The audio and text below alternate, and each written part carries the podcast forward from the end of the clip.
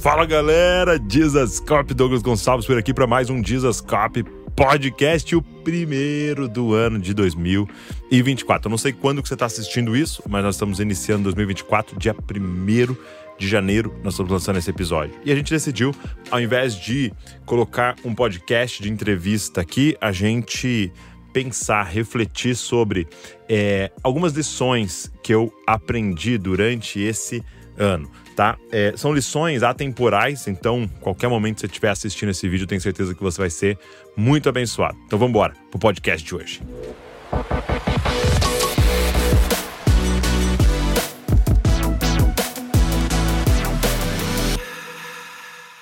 Cara, o que, que eu fiz aqui? Eu tava olhando é, aqui os meus arquivos de pregações, ok? Meus arquivos de pregações desde o início do ano. E eu comecei a fazer uma, é, uma viagem aqui para tudo que o Senhor ministrou no meu coração durante esse ano. E eu queria é, ressaltar algumas coisas aqui e fazer alguns apontamentos para o ano seguinte. E quem sabe alguns deles vão fazer muito sentido para você. É, esse ano, o Senhor ministrou muito meu coração e eu confesso que está queimando tanto no meu coração que eu tô com vontade de escrever um livro sobre isso, sobre cobiça. Talvez você viu eu falando algumas vezes sobre cobiça aqui.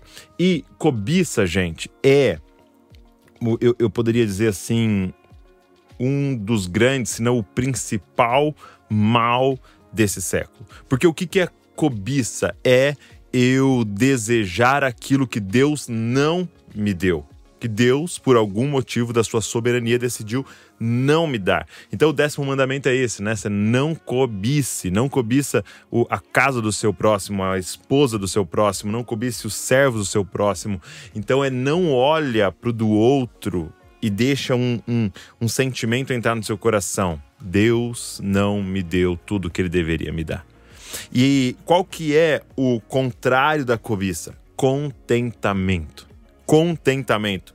E sabe, o apóstolo Paulo diz: Eu aprendi a estar contente. É, então, isso ministrou muito meu coração, porque eu comecei a perceber que o motor, né, é, a gasolina, talvez, que move as redes sociais é cobiça. E você pode pensar, é a verdade, Douglas, eu vi aquelas blogueiras que ficam postando aquelas roupas caras, sim. Poxa, eu vi aqueles caras postando aqueles carros luxuosos, sim. Mas tem também cobiça ministerial. Tem também eu postando, olha que incrível que é o meu ministério. Também tem postando, olha como eu me movo nos dons espirituais. Tem também eu postando, olha como eu tenho conhecimento bíblico, teológico e como eu sou inteligente. E isso é, vai gerando no coração da outra pessoa ou daqueles que estão assistindo. Meu Deus, é, Deus deu coisas muito especiais para uns e não deu para mim. Qual é o grande problema da cobiça? É que você passa a desconfiar que Deus não está liderando de forma correta a sua vida. É difícil isso, né? É difícil é, é, ouvir isso e é difícil é, verbalizar isso, mas as entrelinhas da cobiça é Deus. Você não sabe dar boas coisas para mim. Você não sabe liderar a minha vida. Porque nas entrelinhas do contentamento, nas entrelinhas da satisfação, está o seguinte: Deus, eu confio na tua liderança. Eu tenho impressão que era melhor eu ter tal coisa, mas o Senhor sabe muito mais. E o Senhor é perfeito na tua liderança. A cobiça. Cara, como é, nesse ano eu, eu refleti sobre isso. E sabe qual é o problema da cobiça? Ela, ela, é um ciclo vicioso. Por quê? Porque pensa no, no versículo, né, no décimo mandamento, que está lá em Êxodo 20. Não cobiçarás a esposa, a casa do seu próximo. Então, quando é, eu estou olhando para casa do meu próximo, quando eu estou olhando para mulher do meu próximo, quando eu estou olhando para é, o ministério do meu próximo, eu paro de olhar para o quê? Para o meu.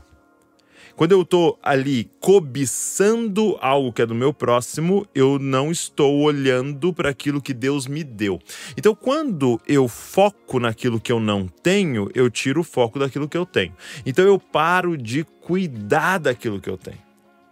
E aí, aquilo que eu tenho, que Deus me deu, tá cada vez mais destruído. Por quê? Porque eu não tenho cuidado do que Deus me deu, porque eu tô focado naquilo que Deus não me deu. Então, cada vez que eu olho para o que Deus me deu, tá pior. E aí eu tenho mais desculpas ainda para falar, tá vendo? Olha, olha, o dele lá, é muito melhor. Olha a igreja, olha o, o ministério, olha o emprego, olha a casa do outro. É muito melhor que a minha. É claro, você não cuida do que Deus te deu, porque você está focado no que Deus não te deu. E é tão doido isso, porque fala do pecado original. Você já parou para pensar nisso? Que Adão e Eva caíram na lábia da serpente que fez eles focarem no que Deus não deu. E é muito doido porque Deus tinha dado hum, vou chutar aqui, milhares de árvores para eles. E ela fala: "Não, mas olha só para aquela que ele não te deu. Que ele não te deu. É uma vida baseada em focar na falta. Então, eu queria te fazer um desafio para esse novo ano. O desafio seria: vamos colocar todo o nosso foco em multiplicar aquilo que Deus nos deu ao invés de ficar olhando para o que Deus não nos deu. O que Ele não nos deu não é para a gente ter nesse momento, porque Ele nos deu tudo o que nós precisamos para agora. Vamos entrar nesse lugar de contentamento e satisfação que vem de um coração que confia no Pai. Deus deu tudo que você precisa para viver essa estação da sua vida. Douglas, mas, não, mas e aquilo? Aquilo outro? É, aquilo tudo é muito bom, mas não é para essa estação da sua vida. Talvez um dia ele te dê, ok? Mas tudo que você precisa para viver esse momento, ele já te deu. Então vamos olhar para o que ele nos deu e vamos multiplicar o que ele nos deu. Eu queria que você fizesse uma lista aí das coisas que Deus te deu, das coisas que você tem, das coisas que estão nas suas mãos, das mais simples às mais complexas, das, das que é para as pessoas ao seu redor parece algo simples, mas toma aquilo como sua responsabilidade. Talvez hoje sua responsabilidade seja o seu quarto, cara. Arruma o seu quarto como se fosse arrumando, como se fosse o presidente de uma nação. Talvez sua responsabilidade é a sua casa e sua família hoje. Cara, cuida da sua casa e da sua família. Como se você fosse responsável por um país inteiro. Porque é exatamente assim que Deus olha. Deus olha para um menino cuidando das ovelhas do pai. Só que ele cuida de tal forma das ovelhas do pai que ele matou um leão e um urso que vieram tentar pegar as ovelhas do pai. Ele se chamava Davi. E ele diz: Esse tem que ser o presidente, o rei da minha nação. Porque se ele cuida assim de ovelhas, é assim que ele vai cuidar de pessoas. A forma que você faz com as pequenas coisas que Deus colocou na sua mão hoje, é a forma que você vai fazer com grandes coisas. Então, eu queria te fazer um, um convite. Olha para tudo, faz uma lista de tudo que Deus te deu e como você pode multiplicar o que Deus te deu, ok? Segunda coisa, para de olhar para a vida dos outros. Sim, você vai fazer uma coisa, vai pegar seu celular, vai pegar suas redes sociais e você vai parar de seguir um monte de pessoas. Para de ver stories, para de ver reels. Se isso faz você ficar se comparando e tirando o foco do que Deus te deu. Para. Para. É, é uma decisão, gente. Gente, se você conversar com grandes homens e mulheres de Deus, ou grandes homens e mulheres da história que, que mudaram as coisas, eles não ficavam perdendo tempo olhando para a vida dos outros, porque eles estavam focados em cumprir o propósito que estava na mão deles. Um dia, eu e você vamos estar diante de Deus. E ele vai falar: Mostre-me as tuas obras. E ele vai dizer: E os talentos que eu coloquei nas tuas mãos, e o recurso que eu pus, o que, que você fez com a sua vida? E você talvez não vai ter nada multiplicado, porque você passou a vida olhando para a vida dos outros e cobiçando o que ele não te deu. Então, olhe para o que ele te deu. Esse ano seja um ano focado no que Deus nos deu, para que a gente possa multiplicar o que Deus nos deu. Então, gratidão e satisfação. Então, isso, isso foi uma palavra que mexeu muito comigo. Talvez você até ouviu eu falando dela em algum momento aí durante esse ano. Mas não foi só isso. Outra coisa que me impactou muito esse ano foi o tema da presença de Deus. Esse ano nós falamos o ano inteiro. Foi o tema, na verdade, da família de Zascope, né? Construindo um lugar para a presença de Deus. E um tema que saltou no nosso coração foi contemplação. Contemplação, sim. é, esse ano foi um ano de crescer nesse, é, nesse desafio. Uma coisa que eu aprendi foi que, presta atenção nisso, ninguém é autêntico. Ninguém. Sabe esse, esse negócio da autenticidade? Seja autêntico, você precisa ser você mesmo. Ninguém é autêntico. Autenticidade, meus amigos, é um mito. Verdade. Autenticidade é um mito. Eu sempre vou manifestar aquilo que eu contemplei. Gente, pre presta atenção. Por que, que eu tô usando essa blusa aqui? Por que, que eu comprei essa, essa, é, é, essa blusa aqui, né, com, com esses botões tal? Eu vi em algum lugar em alguém. Eu vi em algum lugar em alguém.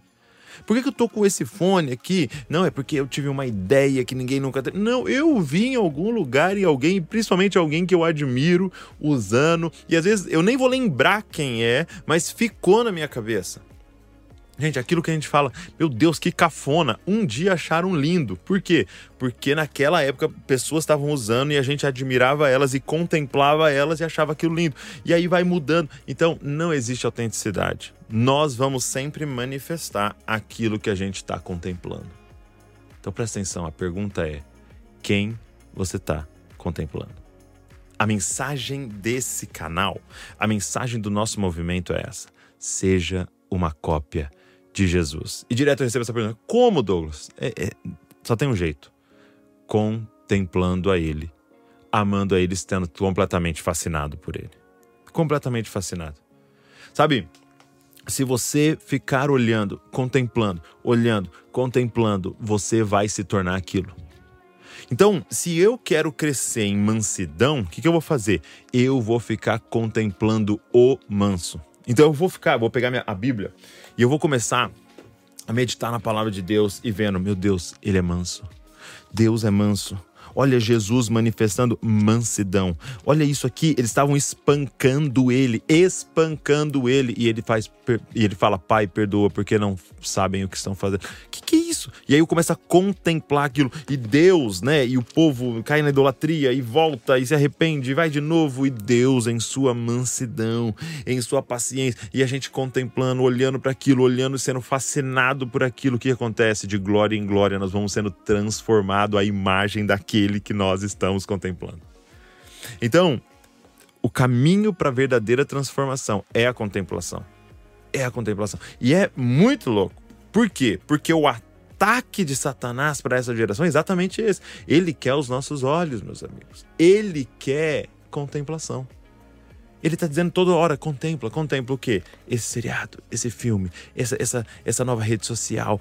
Contempla, contempla esses stories, contempla esse Reels, contempla esse TikTok, contempla. Fica ali meditando, contemplando e olhando e sendo transformado. Nós precisamos voltar para meditação e contemplação da palavra de Deus. Nós falamos muito esse ano sobre ver. Como é que eu vou me tornar parecido com aquilo que eu não vejo? Eu preciso ver. E como é que faz para ver, meus amigos? Como ver Jesus? Eu digo para você, a forma mais eficiente de ver Jesus. Você pode ter visão, você pode sonhar com ele, ele pode aparecer para você, como alguns irmãos já relataram, nunca aconteceu comigo, mas onde é que eu vejo ele? Aqui. Na palavra de Deus, eu vejo ele. E aí, uma coisa que eu aprendi esse ano e eu quero fazer ainda mais no ano que vem, e eu queria te desafiar a entrar comigo nessa, é orar a palavra de Deus. Sim, orar a palavra de Deus. E eu aprendi esse ano essa maravilha que é orar a palavra de Deus. O que, que, que, é isso, Douglas? É o seguinte: você vai abrir um texto da Bíblia e, e eu sugiro que você vá fazendo isso talvez na sequência. É, às vezes eu, eu, eu, peguei vários textos que falavam sobre quem Jesus é para eu orar aquele texto. Então, a Bíblia é a palavra de é Deus falando. Então, quando eu estou lendo a Bíblia, ele está falando comigo. Quando eu vou orar, então, eu falo com ele. Então, eu entro nesse diálogo. Porque a maioria das vezes, quando a gente vai orar, ou sempre quando a gente vai orar, quem puxa a conversa e o assunto da conversa é a gente, né? A gente tem aquelas listas de oração, né? Então fala assim: "Ah, Senhor, eu queria falar hoje com o Senhor sobre aqui meu emprego". Aí a gente fala sobre Senhor, eu quero falar agora sobre a minha célula. A gente fala: "Agora, Senhor, eu quero falar com o Senhor sobre minhas finanças". E a gente fala: "Senhor, agora sobre meus filhos". E a gente fala. E aí a gente muitas vezes não deixa Deus puxar o assunto. Agora, gente, se o encontro é entre nós e Deus, quem deveria puxar o assunto? Quem deveria falar sobre o que nós vamos conversar? Quando a gente faz isso com a palavra de Deus, quem puxa o assunto é Deus. Quando eu vou orar a palavra de Deus, quem puxa o assunto da conversa é Deus. Porque, de repente, eu abro aqui ó, no, em João 13, eu tô com a Bíblia em inglês aqui, que eu tava usando bastante a Bíblia em inglês para eu poder também treinar o inglês enquanto eu, eu li a Bíblia. Mas assim, é, o João 13 é sobre Jesus lavando os pés dos discípulos. Então, ó, antes da festa da Páscoa, é, quando Jesus sabia que a sua hora já tinha chegado é, nesse mundo e, e, ele havia amado aqueles que é dele e ele amou até o fim, aí beleza, eu paro. Então, peraí. Jesus sabia que a sua hora de partir estava chegando e que o Pai, é, para ir para o Pai, e ele tendo amado os seus, ele amou até o fim. E de repente eu paro, Senhor. Senhor, deixa eu sentir esse amor. Senhor, deixa, deixa eu sentir esse amor, Deus que o Senhor os amou e os amou até o fim. E não é só esses discípulos, é a gente também. De repente você começa a pedir para ele, Senhor, aumenta minha capacidade de perceber esse amor violento. Esse amor intenso, esse amor maravilhoso. E, e, e aí você fala, é, você começa a pedir para ele e, e você para. E você para e começa nesse diálogo sobre o quanto ele nos ama. E talvez você pode falar, Senhor, muitas vezes eu não me sinto amado pelo Senhor, às vezes eu, eu, eu desconfio desse amor. Gente, não tem problema, fale a verdade para Deus. Mas você está vendo que ele puxou o assunto? E o assunto é o quanto ele nos ama. O que dá para também fazer aqui é que nós somos discípulos dele. Então nós queremos ser como ele. Então você pode falar, Senhor, me ensina a amar dessa forma. Senhor, nesse caminho, né? Terminando esse ano aqui, eu penso em pessoas que eu desisti de amar nesse caminho. E o Senhor está falando, e eu os amei até o fim. Até o fim eu os amei. E Senhor, eu desisti de algumas pessoas esse ano e eu queria te pedir perdão. E traz à minha mente pessoas que não eram para eu ter desistido, Senhor. De repente começa a vir à sua mente as pessoas que você precisa ligar, que você precisa mandar uma mensagem, que assim que você terminar de orar, você vai lá fazer isso. E ele puxa o assunto. E o que, que eu estou fazendo aqui? Meditando na palavra. O que, que eu estou fazendo aqui? Eu estou enxergando ele. O que eu estou fazendo aqui? Eu estou me relacionando com Deus. Gente, é, tem horas que a gente precisa ser um pouco mais simples, sabe? E, e o que, que é conhecer a Deus? Porque a gente fala muito sobre isso, sobre a gente precisa conhecer a Deus, a gente precisa crescer em conhecer a Deus e ter relacionamento com Deus. E, gente, da forma mais simples que eu poderia te explicar é: a gente só conhece quem a gente conversa. Quem são as pessoas que eu mais conheço? São as pessoas que eu mais converso. De forma mais simples que tem. Essa é a forma mais básica. É as pessoas que eu mais passo tempo. E não só passo tempo, são as pessoas que eu mais converso. Então, como é que eu faço para conhecer a Deus? Oração, diálogo, conversa. É Ele falando comigo e eu falando com Ele. É Ele falando comigo e eu falando com Ele. E a gente trocando ideia todos os dias. E é assim que a gente vai conhecer mais e mais a Deus. Cara, talvez uma das coisas mais poderosas que eu já aprendi na minha vida é orar a palavra de Deus. E eu queria te fazer um desafio nesse novo ano.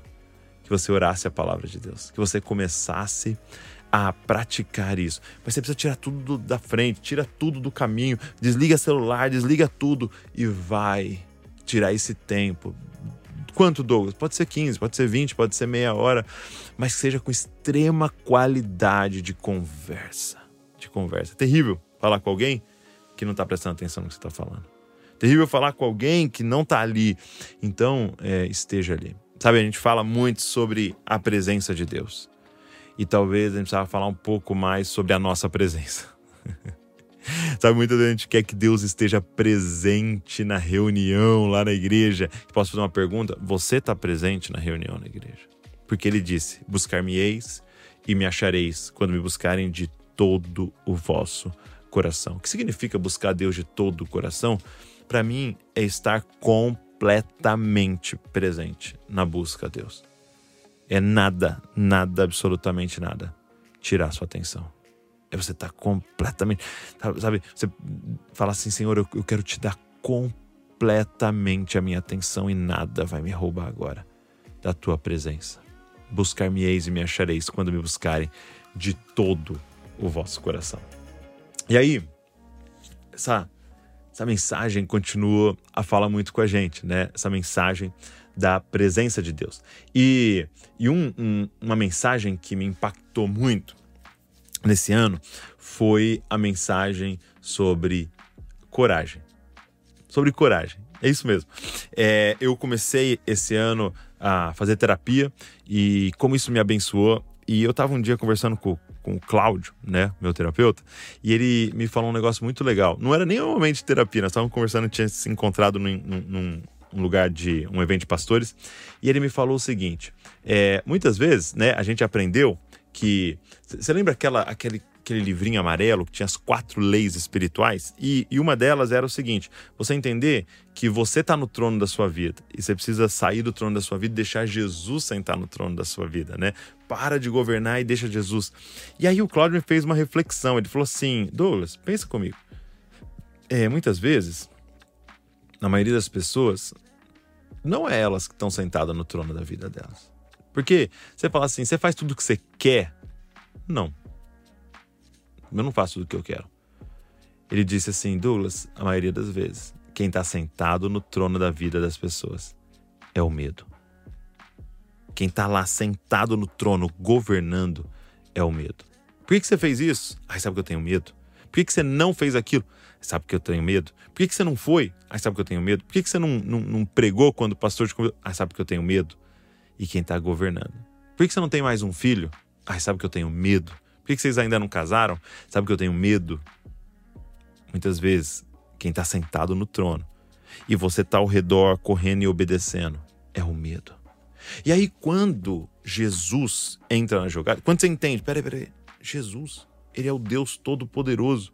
E aí você convida Jesus para sua vida, mas deixa o medo continuar no trono. Agora, quem está servindo o medo? Você e Jesus. E aí você tá à noite, Senhor, eu te peço, protege os meus filhos para que nenhum mal nunca aconteça com ele. Quem está governando? O medo. Senhor, protege as minhas finanças para que nunca nenhum mal aconteça com as minhas Quem está governando? O medo.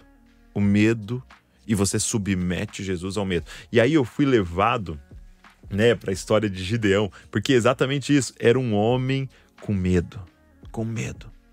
Aí eu fui levado para a história de Josué, que poderia estar com medo. E Deus falando para ele: Josué, seja forte e corajoso. Seja forte e corajoso. Por quê? Porque nós precisamos tirar o medo do, do trono. E como é que eu tiro o medo do trono? É, é, é o que Deus fala para Josué. Medita na palavra de Deus. Por que meditar na palavra de Deus? Porque quando eu começo a conhecer quem é Deus, o medo vai embora. Quando eu começo a conhecer que o meu pai, ele me ama, que o meu pai é todo poderoso e que o meu pai está no controle de todas as coisas, o medo vai embora. Deixa o Senhor sentar no trono.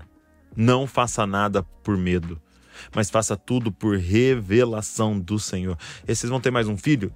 Se Deus quiser, nós teremos. Vocês vão é, é, é, mudar de cidade? Nós estamos tentando ouvir a voz de Deus. Vocês vão nessa direção ou naquela? Nós queremos ouvir aquele que está sentado no trono.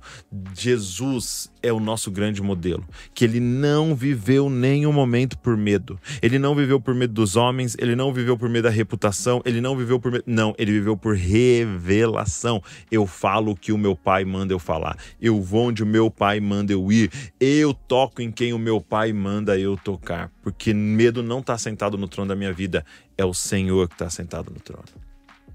O convite do Evangelho é esse. Sai do trono tira o medo do trono e deixa Jesus sentar no trono da sua existência. Nesse novo ano, eu queria te fazer um desafio: viver por revelação. Eu queria que você parasse e começasse a pensar Quais são as coisas que você está fazendo ou deixando de fazer por medo? Aonde que o medo ainda está governando na sua vida? E você parar e falar: Jesus, eu quero que você sente no trono da minha existência. E eu não quero mais ser controlado pelo medo.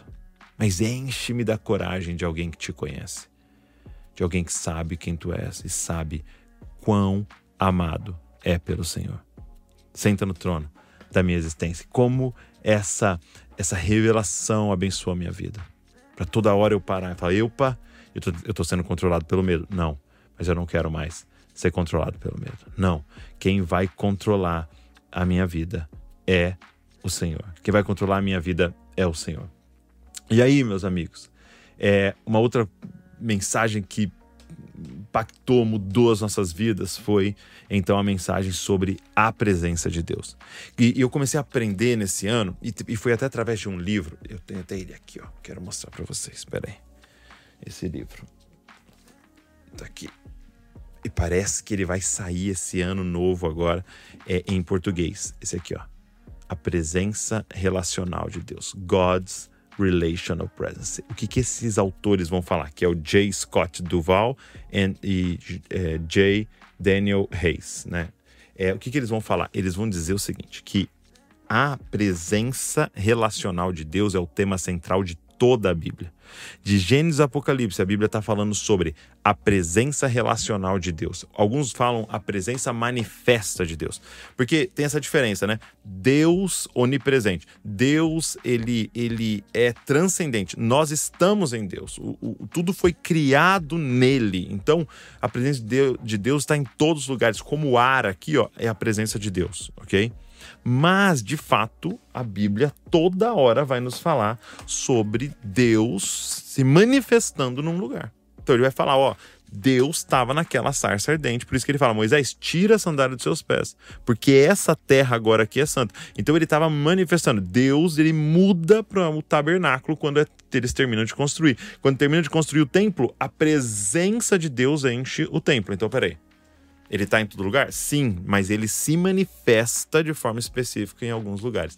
É sobre isso que a Bíblia fala inteira. A presença relacional de Deus. Em Gênesis, ele está lá, no jardim, andando com o homem. E em Apocalipse, ele está lá, na Nova Jerusalém, andando entre os homens. Então, assim, é essa presença. E nós fomos assim, gente. Ai, gente, nós fomos impactados pela mensagem da presença de Deus. Nós fomos feridos pela mensagem da presença de Deus. Um desejo ardente pela presença de Deus invadiu o nosso coração. E isso é, afetou toda a nossa vida e vai afetar toda a nossa vida. Porque não tem nada, nada mais precioso do que a presença de Deus. Pra você ter uma noção, quando Deus fala assim para Adão e Eva: o dia em que vocês comerem do fruto, o dia em que vocês desobedecerem, vocês vão morrer. Sabe o que acontece quando eles comem do fruto? Eles são expulsos da presença relacional de Deus. Eles são expulsos da face de Deus. Então, o que é morrer na Bíblia?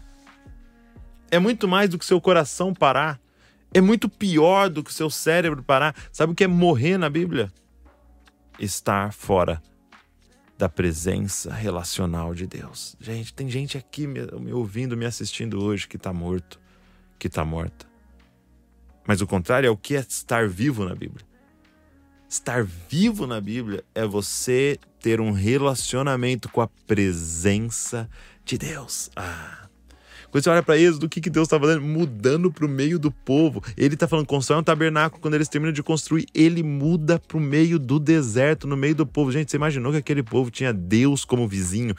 Eles falavam, Deus mora naquela tenda. Tinha uma barraca no meio do povo e eles, eles, eles olhavam e falavam, Deus mora ali. E eu não estou dizendo uma coisa, uma fumaça. Não, eu estou falando, Deus mora ali. É por isso que você tem Levíticos e Números com um monte de lei. Por quê? Porque como é que tem Deus como vizinho? Como ter Deus como vizinho é o tema de Levíticos, de Números, de Deuteronômio. Você precisa cuidar, porque apesar de ser glorioso, é perigoso. Ah, a presença de Deus, gente. A presença manifesta de Deus. Quando você lê sobre Abraão, quando você lê sobre é, é, é, Isaac, quando você lê sobre Jacó, eles tinham encontros com a presença de Deus. Quando você lê os profetas, Isaías é ele é completamente transformado pelo encontro com a presença de Deus. E é exatamente isso que nós temos nos evangelhos. E o Verbo se fez carne e habitou entre nós. É a presença manifesta de Deus. Gente, como eu sou impactado pelos evangelhos. Porque eu sempre fico lendo e eu fico assim, meu Deus do céu, era Deus andando entre nós. Era Deus andando entre nós. Você já parou a pensar nisso? Você já parou para conceber isso? Aquele que disse haja luz e houve luz, aquele que, que criou todas as coisas, ele estava andando entre nós. Andando entre nós. Como esse, esse texto que eu falei para você de João 13, é, é ele lavando os pés dos discípulos. E aí, quando você olha para isso, fala: peraí, e eu tô aqui achando que é humilhante fazer não sei o quê. Ah, esquecer o meu nome lá no, no culto de final de ano, nos agradecimentos. Ai, e eu não sei. Gente, para, para, para, para, para, para, para. Deus, quando veio entre nós, ele tirou sua vestimenta e foi fazer o papel do menor escravo e foi lavar os pés dos discípulos. E aí você começa a falar: peraí, Deus andou entre nós. E aí, esse Jesus, quando ele anda entre nós, ele diz: Eu vou, mas eu não vou deixar vocês órfãos. Eu vou e é melhor que eu vá, porque quando eu for, ele vem. E quem é ele, gente? O Espírito Santo. Ele nos dá a presença de Deus. Ele diz: Eu e o Pai, através do Espírito, vão fazer morada em vocês. E é a presença de Deus. O que eu quero dizer para você, cara? É, talvez você está ouvindo, me ouvindo nesse primeiro dia do ano, talvez em qualquer outro momento. Não existe nada, nada, nada, nada, nada mais precioso do que a presença de Deus.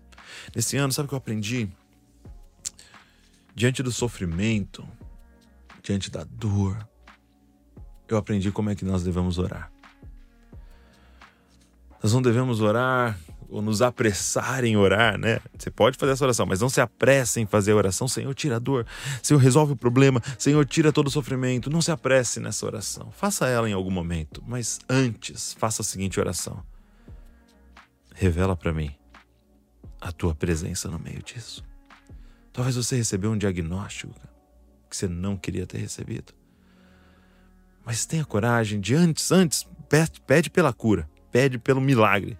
Mas antes, tenha coragem de fazer a seguinte oração, Senhor. Me revela a sua doce presença no meio desse dessa tempestade. Talvez chegou até você a notícia que não tem mais jeito, que vai falir a sua empresa, ou que vão te mandar embora realmente, ou que as finanças colapsaram. Tenha coragem de parar e falar: Senhor, no meio de tudo isso, me presenteia com a tua presença. Com a tua presença. Eu quero dizer uma coisa para você, meus amados: não tem nada mais precioso do que a presença de Deus. Nada, nada, nada, nada, nada, nada vale mais do que a presença relacional manifesta de Deus nas nossas vidas. Um dia eu estava dirigindo e Davi estava comigo, estava levando Davi para a escola meu filho, meu filho tem 10 anos, eu falei assim para ele, Davi, você sabe o que é riqueza no céu? Sabe, sabe quando o céu olha agora para a terra, quem são as pessoas mais ricas do, do, do planeta? É quem tem o bem mais precioso que existe, a presença de Deus. Essas são as pessoas mais ricas do planeta. Eu falei, portanto, Davi, entenda, a sua bisavó, a minha avó, Marina, mãe do meu pai, mulher de oração que a vida inteira acordou cinco e pouco da manhã para orar. Ela é mais rica, Davi, do que o Elon Musk, do que Bill Gates, do que o dono da Amazon. Ela é mais rica do que todos esses homens juntos. Por quê? Porque ela tem, Davi, a presença daquele que criou todos esses homens.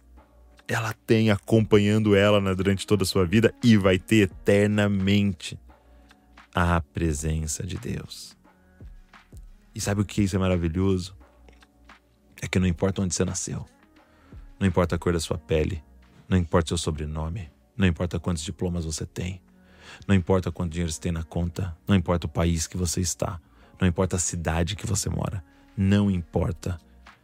Está disponível para todos. Ele veio e rasgou o véu de cima a baixo Eu espero, sabe? Eu espero que um dia você conquiste várias das coisas que nós consideramos maravilhosas, mas a maior de todas as coisas já está disponível para você hoje. A presença de Deus, ela é de graça, ela é pela graça e ela só requer uma coisa: fé, colocar toda a sua confiança de que Jesus Cristo morreu naquela cruz para nos perdoar, nos lavar, nos fazer, nos declarar dignos de estar diante da presença de Deus, nos declarar santos para estar diante da presença de um Deus santo. Ele rasgou o véu, ele é a ponte, ele é o caminho, ele que nos leva até o Pai. E hoje nós podemos dizer: nós temos a tua doce e gloriosa presença. E nada, nada se compara a isso. Lembra no início que eu falei para você que uma das mensagens que mais mexeu comigo esse ano foi sobre cobiça? E ela se completa nessa mensagem. Porque o que, que eu falei para você que é o inverso da cobiça? É contentamento. É quando você fala, gente, eu tenho a presença. Gente, eu tenho Jesus, eu tenho o Espírito Santo, isso foi me dado. O que que me falta? Quando Jesus encontra aquela mulher em João 4, aquela mulher no poço.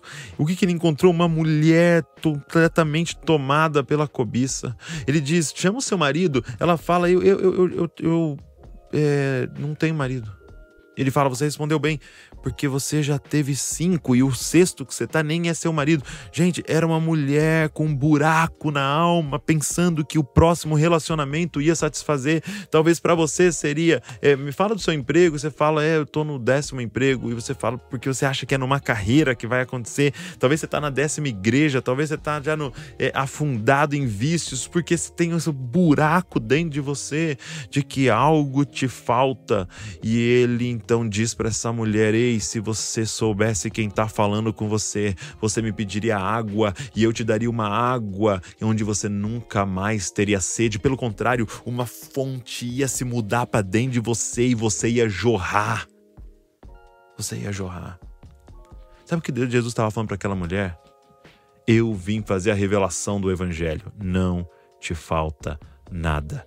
Eu cheguei quando ele chega na nossa vida, quando a presença de Deus chega na nossa vida, vem uma revelação junto, não nos falta mais nada. Pelo contrário, agora tem uma fonte dentro de nós jorrando para que outras pessoas sejam saciadas.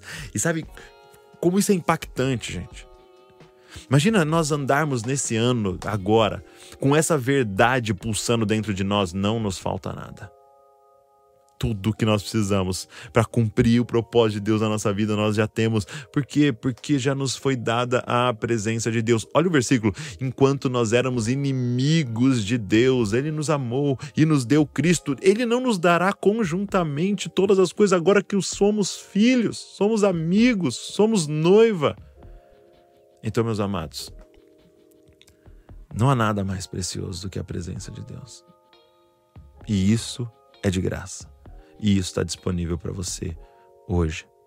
E olha como é forte isso. Jesus estava com os 12 discípulos e ele manda os discípulos ir, ir até a cidade comprar comida. Os 12 discípulos entram lá na cidade comprar comida. Eu acho que eram 12, podia ser até mais. Eles entram lá para comprar comida e voltam com a comida. Eles voltam com as marmitas. Eles falam: Jesus, está aqui, você quer comida? E Jesus: Não, minha comida é fazer a vontade do Pai. Essa mulher, sozinha, entra na cidade. Doze homens entraram na cidade e voltaram com marmitas. Uma mulher entra na cidade e volta com a cidade inteira. Por quê? Porque uma mulher entrou numa cidade satisfeita uma mulher entrou na cidade com uma fonte de água viva jorrando de dentro dela. Não me falta mais nada. E agora então eu paro de explorar a cidade, eu paro de explorar as pessoas, eu paro de cobiçar o que os outros têm. E agora eu entendo que eu tô aqui para dar. Melhor é dar do que receber. Agora eu tô aqui para entregar minha vida. Agora eu tô aqui para lavar os pés daqueles que precisam. Agora eu tô aqui para servir, porque não me falta nada eu tenho a presença de Deus. Eu termino dizendo o seguinte: a forma que eu vou falar Feliz Ano Novo para todo mundo é tenha um ano cheio da presença de Deus. que esse ano mais e mais fique claro para você a presença de Deus, que nesse ano você tenha a maior percepção da presença de Deus, que nesse ano a gente possa abrir mais espaço para a presença de Deus. Então, para você que está aqui comigo, você que passou esse ano com a gente, você que viu todos os podcasts aí, eu queria dizer para você assim: feliz ano novo, um ano novo abençoado. O que, que isso significa? Um ano novo cheio, cheio da presença de Deus, que Ele esteja em todos os momentos nesse ano e que você possa percebê-lo e obedecê-lo e ser guiado por Ele em todos os momentos. Que você, ao contemplá-lo, seja fascinado por quem Ele é, que a sua alma esteja completamente satisfeita nele e que você cada dia mais se pareça com Ele. Porque não se esqueça, você é uma cópia de Jesus. Cara, se esse episódio abençoou você, pega esse link, sai mandando para todo mundo. Também se inscreve aqui no canal, claro, curte esse vídeo e deixa um comentário aqui. Quando você faz isso, o, o YouTube, a plataforma divulga para muito mais pessoas. Deus abençoe você e não se esqueça, você é uma cópia de Jesus. Valeu.